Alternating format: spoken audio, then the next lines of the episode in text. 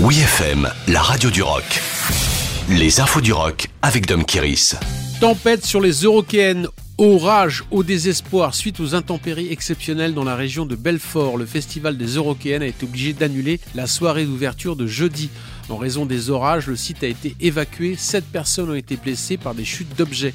Par sécurité, le festival préfère annuler ce vendredi car le site du Malsaucy où se tient le festival est transformé en champ de boue mais devrait reprendre samedi et dimanche car les conditions météorologiques redeviennent favorables.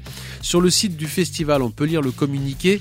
Les dommages occasionnés nécessitent un temps de vérification méticuleux des installations et structures indispensables à la sécurité de toutes et tous.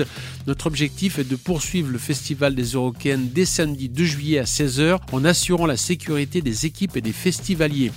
Les festivaliers qui n'ont pas pu entendre Stromae, Faux ou encore Suicidal Tendencies qui étaient au programme de ce jeudi, ni Nick Cave and the Bad Seeds, Clara Luciani ou Black Pumas prévu ce vendredi.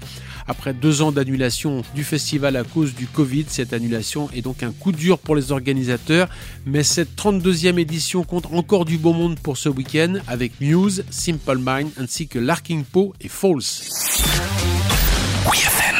Radio Against the Machine. En réaction au licenciement de deux animatrices et un animateur, la radio FM Kiss Radio à Vancouver au Canada a diffusé la proteste son Killing in the Name de Rage Against the Machine en boucle.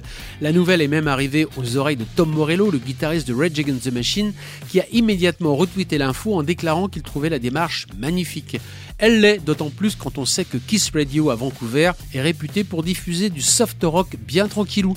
Kevin Lim et Sonia Sidu animaient la de la station depuis 5 ans quand la direction leur a signifié qu'ils ne rempliraient pas la saison prochaine pour cause d'évolution de grille des programmes. La nouvelle a immédiatement créé la stupeur chez les auditeurs de cette émission très populaire. Depuis lors, en signe de protestation, les employés restants ont décidé de diffuser en boucle Killing in the Name de Rage Against the Machine, bon en version censurée mais quand même le geste est beau et bien rock'n'roll. Retrouvez toutes les infos du rock sur wfm.fr.